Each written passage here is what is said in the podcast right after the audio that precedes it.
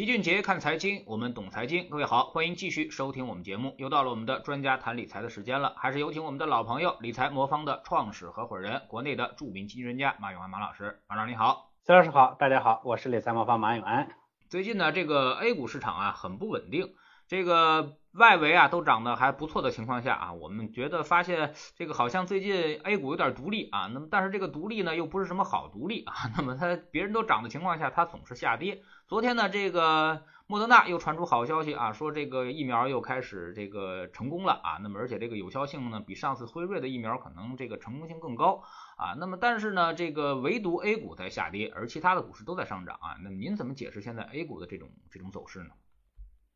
我觉得，因为咱们呢前期呢，其实相对别人已经相对比较独立了哈，因为呃国外呢受疫情影响呢，前一段时间呢动荡不安的时候，咱们这边呢其实已经啊开始走了很长时间的算是独立的独立的路吧。那这个路呢基于两点哈，第一点呢是确实咱们的疫情控制的是比较好的，在这个基础上呢，咱们的经济复苏呢相对会比较好，所以呢这个在呃，疫情的这个背景下呢，因为呃资金呢相对比较宽裕，再加上咱们疫情的这个之后的这个复苏的速度又比较快，所以市场呢前期呢其实透支了一波。那目前情况下呢，这个也不能说透支啊，那起码说前面呢其实先走了一波。那最近呢整个市场呢其实还是在这个相对的呃换挡的这个过程中，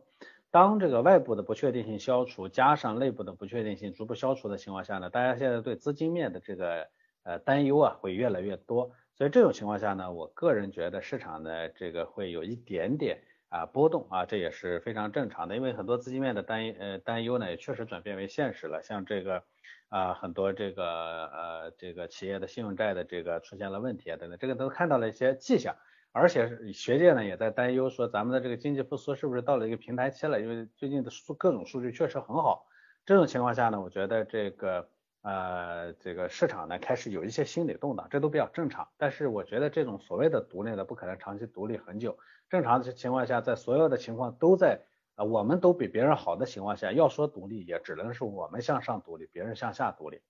嗯，那您还是坚定看好后市的表现的是吧？是的，是的，我认为这种波动呢都算是比较正常的波动啊，不会影响到长期的变动。嗯，但是今年这个七月份以来这波调整啊，其实是时间比较长了啊，已经进行了得有四个月的时间了啊。那您觉得这个调整为什么会这么长时间啊？那么后面还会调整多长时间？你有没有心理预期？呃，其实一点都不长了。这这我一直说一轮牛市呢有四阶段啊，第一阶段呢会是早期的这个，就像呃呃这个一九年初到。啊，如果中间排除这个疫情的影响的话，一九年初到今年的这个中期的这一段都属于叫第一阶段。那第一阶段呢时间会比较长，之后呢第一阶段和第二阶段的中间的换挡，它就是啊资金面与基本面的这个切切切换，就是资金面呢会逐步的就资金影响的这个市场呢会逐步消退，然后基本面影响的这个市场呢会逐步的起来，而这中间的换挡的过程其实一般都会是比较长的。你比如说零五年的话呢，它是从零五年的一季度后期呢，一直到啊这个啊，从零啊零六年的这个年初，一直到零六年的十月份，这中间呢有大半年的时间，其实一直在经历这个换挡的过程。那一七年其实也是啊，一五年也是一样的情况，就是啊一二年开始的那第一阶段呢，一直到一四年的中期呢开始啊，到一三年的呃上半年，你要下半年到一四年的中期呢都在做调整，所以中间呢它一般切到。切换档的过程会比较长，目前来说只有几个月，时间并不长。而且这一次呢，呃，中间的这个换挡的过程，就是我们的基本面的拉起的速度呢，比以往两次还都要快。所以呢，我觉得不算长，应该算正常吧。嗯嗯，刚才您一开始也说了啊，最近这个资金面好像出了点问题，我们也看到了这个信用债不断的一个违约啊，包括这个永煤集团啊，那么永煤控股是这个。央企的直接的这个这个这个子公司啊，那么它在毫无征兆的情况下，也没做任何措施啊，就宣布违约了啊。您怎么看现在的这个信用债市场的这个腥风血雨？呃，这个我觉得是首先是个大背景啊，咱们说这个确实呃资金面呢逐步的开始，不能说收的特别紧，但是永远我们从开始也就没打算大水漫灌，现在呢逐步的撤出这个。呃，这个刺激政策让这个从紧的环境呢相对会收紧一点，这个我觉得是个大的背景。但是这件事情我并不认同啊，我认为在啊，经济复苏过早的时候呢，就开始放松这个流动性的这种情况，反正咱们央行好像已经干过好几次这种事儿了，但是历次最后的结果都不太好。就是我们央行呢有一种收紧货币的冲动，因为货币呢跟它直接相关。但是从经济运行的角度来说，人家美国那么放货币也没见到人说啥，是吧？中国的经济呢刚刚见到复苏，这个早期呢就开始收货币，这件事情我不认同啊。但是确实是这样的一个背景下。我想呢，央行其实也是以以往每次呢这样做完以后，很快会被经济政策推动的，还调整政策。这次其实我们也看到了，呃，刚刚呢这个开始收紧，但是一旦这个各种违约事件一旦发生呢，它马上又开始放松。就像呃原本呢本月到期的这个 MLF 就是麻辣粉，咱们说的中期借贷便利呢是六六千亿，如果不松不紧的话，正常应该是在续做六千亿，但是它直接做了八千亿，就放松了两千亿。其实这是我们历历史上常见的一个情况。那这次确实这个事件呢，我觉得会有些问题啊，就是它单单违约呢本身其实历史上也发生过，不会像现在这么大。影响比较大的，它这个事情有两个特殊性，一个呢是他在违约前呢把自己手头原本持有的一块资产啊无偿转出去了，就就跟老赖一样是吧？这原来我们说个人的那老赖呢，在在不还不还钱是吧？把自己家里头的钱呢都呃腾挪出去是吧？搞得自己好像一文不名啊，最后用这种方式来来来这个逃逃债。那这次呢，这个永煤永煤控股呢，确实也干了这样一个事儿，是吧？他把自己手里头的中原银行的三十五亿的股份无偿转出去了，这个事情呢比较恶劣。第二个呢，这个企业呢，它有政府背书啊，但是这样即使这样，政府也不帮他还钱。那以往呢，其实呃我们的很多债券或者很多企业的债券呢，都是大家都是背后有个政府背书的，大家觉得政府一定会兜住啊，所以不会不管。但这次呢，这个政府背书呢一下没了。所以这一下子导致很多企业的这个上市公司的债券都开始往下跌，呃，我觉得是个是是算是一个比较特殊的现象。当然这是大背景，这个大背景呢就是我们本身就在去刚兑，这个去刚兑呢不光说是你老百姓投的钱我我挣不回来我就不给你兑了，那这个企业发的债券呢如果到时候还不上了，国家也不管了，那就还不上就还不上，这本身是个大的背景啊，所以。这个暴雷事件呢，也给我们一个敲响警钟啊！一些你看着不错、有后台、有背景的企业，可能核心资产说掏空就掏空了，控制人说跑就跑了。呃，所以我们说的这种去刚兑的这种情况呢，其实不光是我们现在看到的，我们前端老百姓有时候投的什么 P2P 啊这些逃债啊，什么钱就跑了。那以后呢，这种很正规的这种啊，反正是借钱的这种都有可能逃。那意味着说，有原来有很多产资产啊，比如说像。啊，说是这是这或债券基金啊或者什么的说建在这个呃买的都是高等级的债，所以风险不高。这种事情呢也在慢慢的在在在在在在消失。所以专业管理能力啊对这个啊与对这个投资里头的这个重要性啊它就会啊越来越多。嗯，其实单从信用债违约这个事情呢，嗯不是说从来没有啊，你真正去查数据啊，今年违约的数据和去年相比还是下降的。呃，但是三 A 级别，因为这是个三 A 级别的，这是一个信用评级啊，就是评级呢比较高的这种这种公司违约，尤其是大型国企的违约，确实是头一次啊。上周四和周五呢，市场的反应都比较明显，呃，投资者开始抛售啊，觉得能拿回一点就是一点，这其实就是一种市场的恐慌的一种反应。那为什么会违约呢？其实和疫情是有一定关系的，因为 前期政策层面呢比较宽松是吧，所以借了很多钱。现在水龙头稍微紧一紧一前以后呢，就容易出问题。这种情况以前也发生过，不过出问题的主要是民企，就像我们零八年前后放了四万亿，到后来导致温州啊、这个福建啊很多企业最后破产，其实一样的。因为呃国企呢在疫情期间承担的东西比较多，比如说员工工资要照发呀，租房子还要补贴啊，啊另外一个就是像类似于紫光这种呢，就前期的这个过度的扩张啊，导致流动性的问题。但不管哪种吧，我个人的观点就是。这个表面影响是暂时的，我认为市场还是会很快恢复正常。呃，所谓说前面的收紧呢不兜底这个问题，我觉得也不存在，所以大家已经看到了是吧？嗯，这个央行呢马上就放出了这个八千亿，多放了两千亿的出来。因为信用这个东西它一旦被破坏坏啊，要重建是需要一段时间的，所以信用危机不能蔓延，不能不能传染啊，这是行业里头的一个惯例。嗯，但是这个问题既然出现了，我想肯定会有相应的解决措施。长期来看，我觉得没有太大问题。短期波动的话，我觉得我们需要有一些心理准备啊，这个也正常。我要补充一句啊，说这些债券，我们理财魔方的产品里头是没有的。理财魔方配的信用债呢，没有涉及到违约的永煤啊、平顶山、天安煤业等等这些企业，因为我们配的呃本身就是信用债的配。首先，信用债只是我们配置中的一部分，大部分人的比例并不高。其次呢，我们配的呢还是那些管理能力比较优秀的基金。那这些基金呢，它本身它的钱还是分散在很多个信用债上，另外他们自己呢这个筛呃债券的能力也比较强，所以整体上对我们的影响呢是非常非常小的啊，所以大家不用担心，嗯嗯，刚才您所说的这个也是最近很多人都担心啊，就是也跑来问我们的这种也是比较多的啊，说这个现在信用债还能不能买啊？哪些信用债能够买啊？那么大公司这个大的基金公司的信用债是不是就相对安全了呢？马老师给我们回答一下这个问题吧。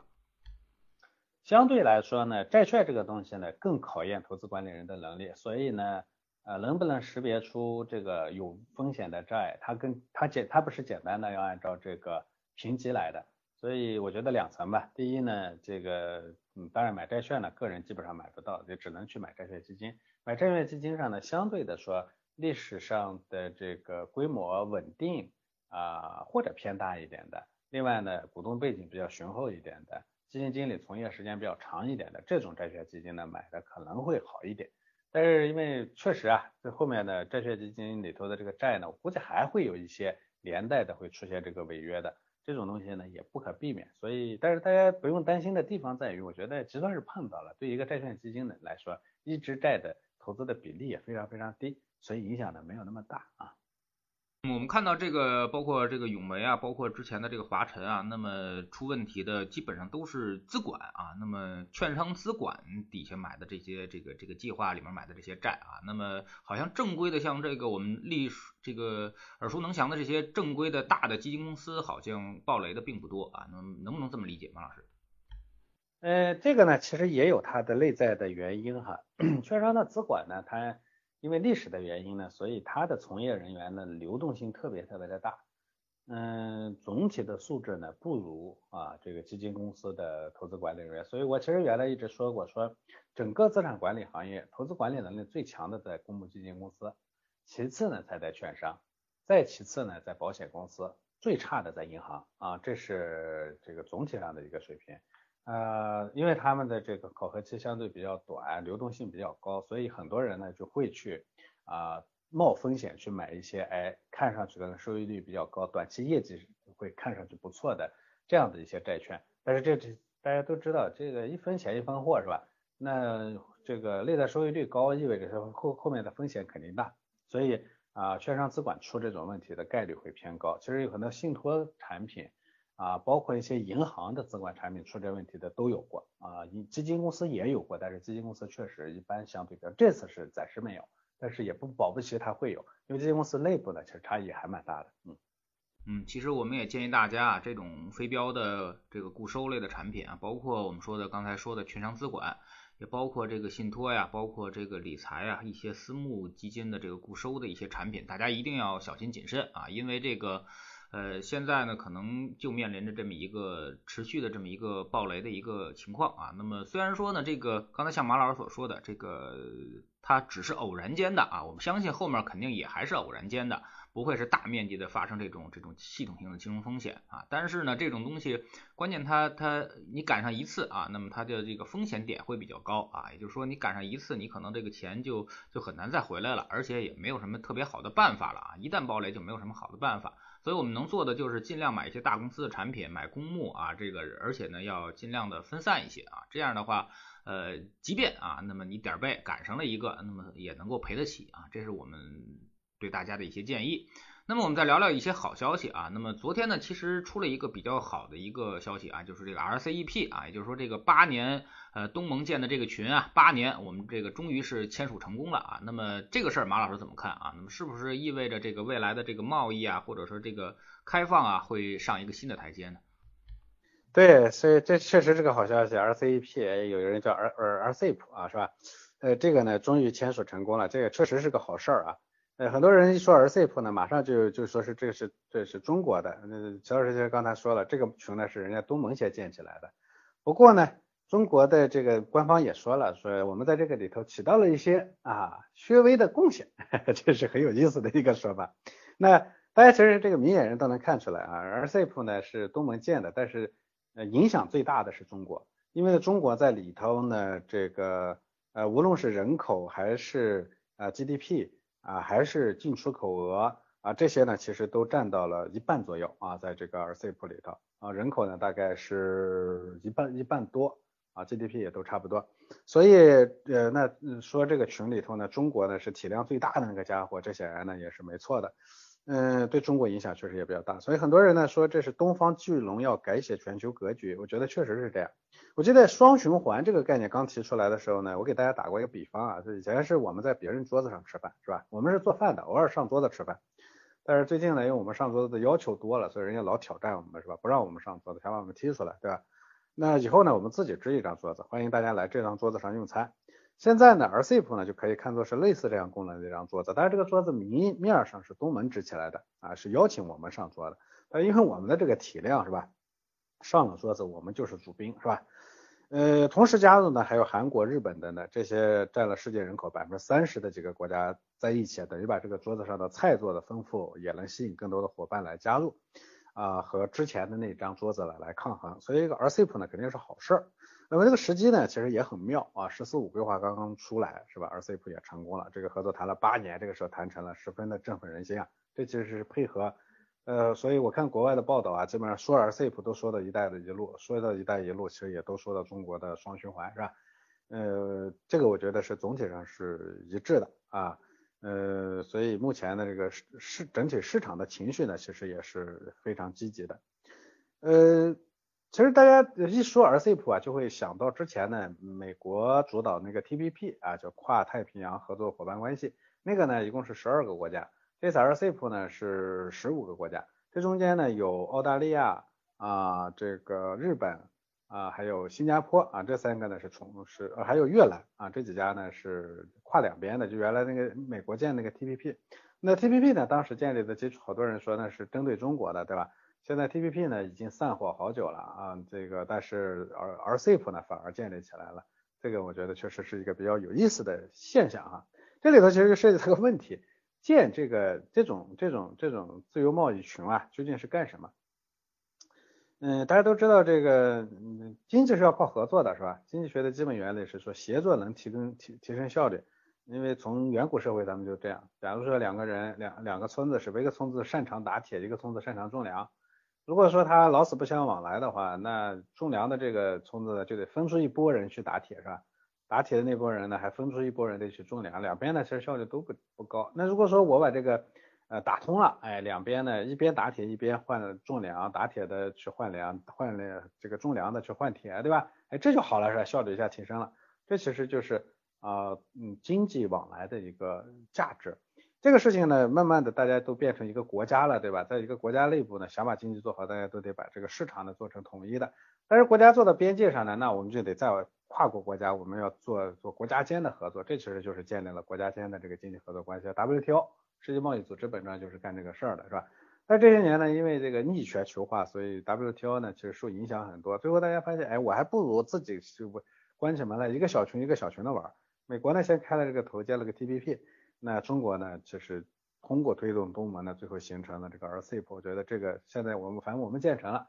那这个群呢，为什么 TPP 建不成？其实本质上我们要看，说大家建群的原因是铁匠需要粮食，粮种粮食的需要铁器，对不对？那如果说是两个铁匠这个建个群，那可能是不光协作不起来，先得打起来了。TPP 呢，它里头呢，其实主要是一些发达国家，里头呢制造业的国家或者发展中国家，主要是越南这样的小国家。那这意味着说，一群建起来这个群里头，主要都是想想想占便宜、想想花钱的，没几个人是挣钱的。那这个群显然有问题。中国建的这个群呢，它最大的问题是中国一边的时候花钱的，我们消费量确实比较大，但另一方面我们也是个挣钱的，我们制造能力也很强，对吧？同时呢，这个我们这个群里头呢，有有提供技术的啊，有提供财呃呃钱的，像中国提供钱，日本提供钱，日本提供技术，中国也能提供一部分技术，对吧？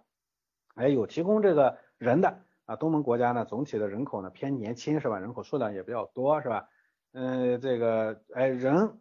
钱啊，这个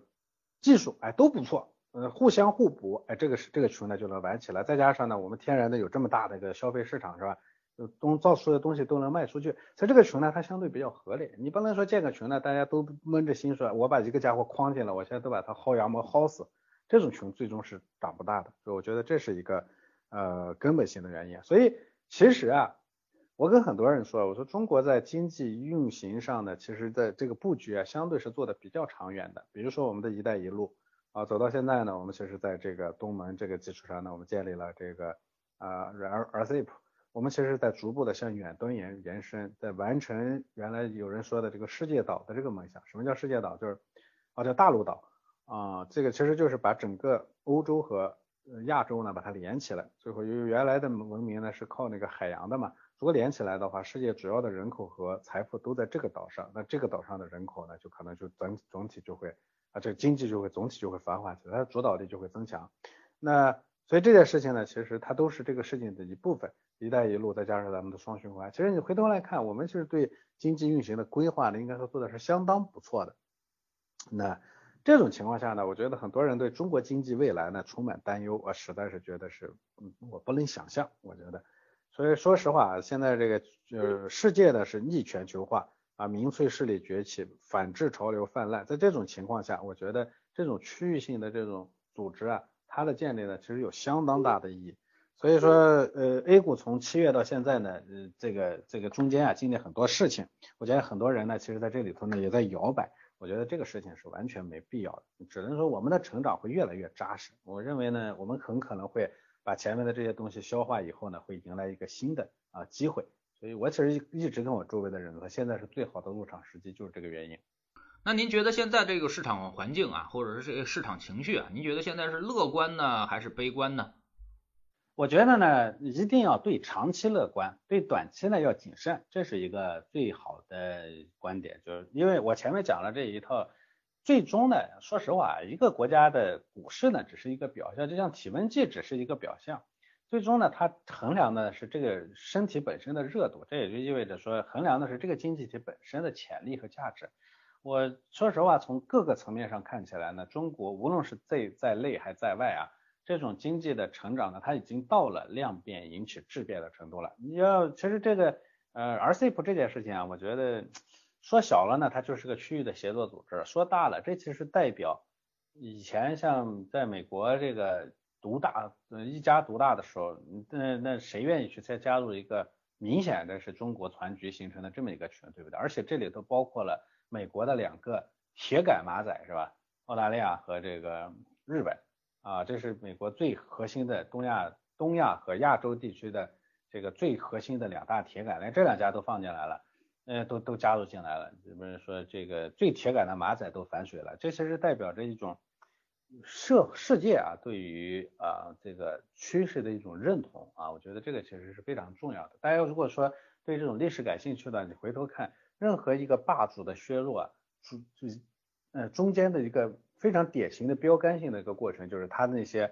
铁杆那些小弟呢逐步反水这个过程，其实是非常精彩的啊，我觉得现在我们就在看到这样一个过程。这种时候呢，你没有理由对中国的经济和中国的未来呢去失去信心。但是短期里头呢，因为在多事之秋嘛，所以这种波动呢永远存在。我总觉得机会和风险并存，而机会会会会会非常非常大。所以这个时候呢，我觉得从呃理财上呢，它就要短期一定要谨慎，要更均衡、更平衡，但是绝对不要放弃长期的机会。好多人说，那你既然说长期有机会，短期有风险，我先等着。等不住的啊，这个机会啊不会让你看见，喊大大叫大嚷的敲着锣说“我来了啊，我来了，你们赶紧来啊”，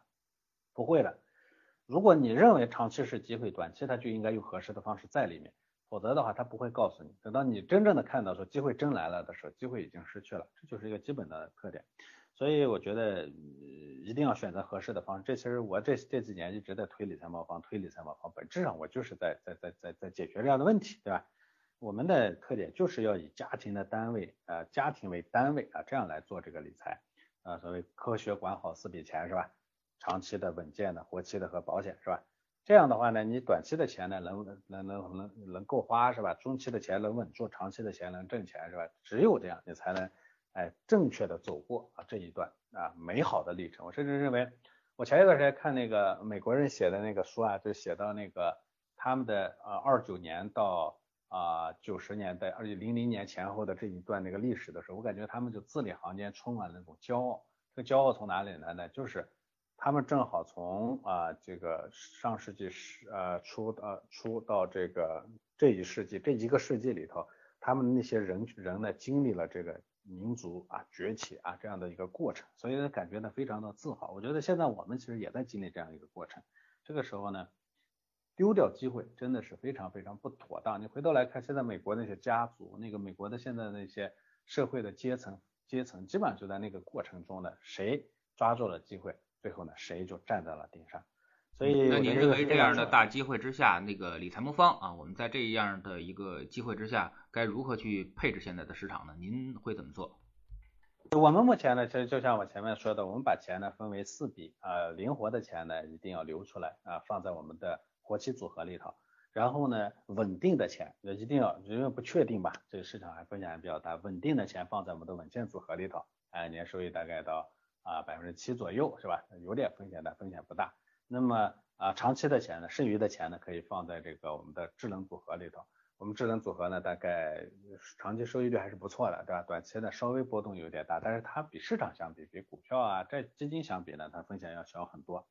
所以我觉得这个呢，是我们的基本一个逻辑：三个账户以外，再花家里头百分之五的钱去买个保险，四个保四个账户建起齐活了，你就可以轻松的去啊赚到你你就抓住这个机会了。我在这个。呃，我因为我做投资快二十年，我发现，嗯，投资的客户啊，我们的客户呢，大体可以分三类，一类呢是没什么投资意识的啊，钱就是放在银行的，结果发现一个是跑不赢通胀，一个是跑不过别人，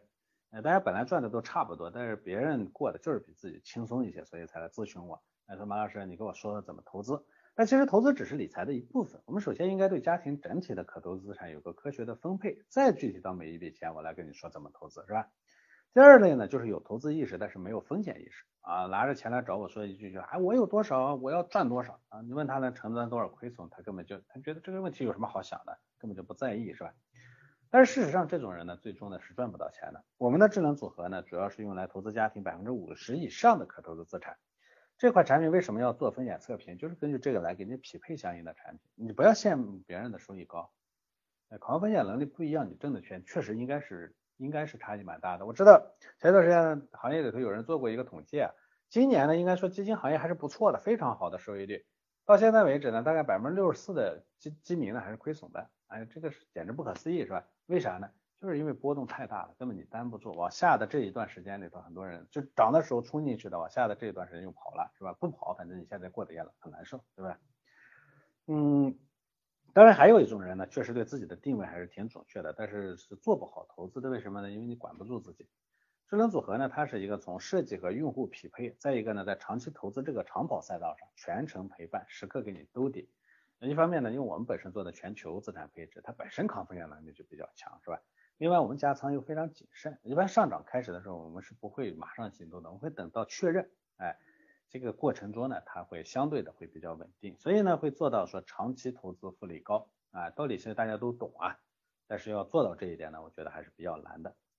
第三类人呢，就是也有投资意识，也有风险意识，但是依然赚不到钱，因为家庭的资产配置没太配好，把短期的钱投长的了，长期的钱投短的了。嗯，我给大家一个建议啊，就我们的活期账户、稳健组合和长期账户呢，这三个呢，按一比五比四或者一比四比五来配。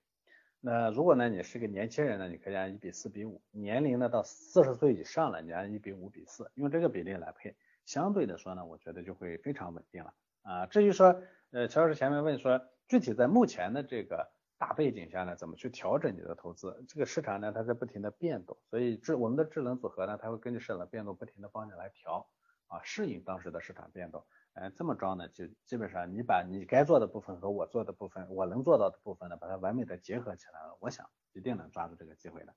所以第三类人，我觉得核心其实是没有家庭资产配置的意识，说到底呢，其实就是不明确自己的需求。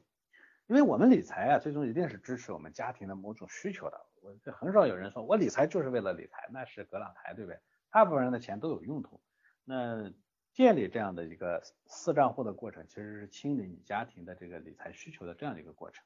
所以我建议大家啊，去去应用市场下载一下理财魔方的 APP 啊，你在首页上就能看到我前面说的这些东西，可以尝试一下啊。如果你分开能各买一笔的话呢，最终你按这个比例买完了，你一定会非常舒适，不难受。市场涨的时候也不难受，市场跌的时候也不难受，这样能平稳的度过整个理财周期。嗯。好，非常感谢马老师今天做客我们节目啊，也跟我们聊了很多市场热点啊，那么还跟我们分析了一下这个市场当前的一个情况啊。其实现在呢，比的就是耐心啊，这样的一个市场状况呢，其实磨的就是性子啊。而且刚才我们也通过很多的分析啊，那么很多好消息现在并不能反映出来，所以说呢，整个市场还是情绪比较悲观的。而在一个情绪悲观的市场之下，就不可能出现一个过度高估的一个情况啊。那么我们其实投资最重要的一点就是长期留在市场里面，而只有出现极度高估的情况下，我们才会选择离开，或者是才会选择这个这个短期回避风险。而现在这种情况，这种悲观的情况呢，我们是完全没有必要进行回避的啊。所以说呢，就是大家还是要对投资有点耐心啊。那么把你的资产啊，像理财魔方这样的方式啊，把它分配好啊。那么这样的话，你进可攻，退可守啊。那么什么时候都有后手，这样的话心态会明显好很多。非常感谢马老师，再见。好的，再见。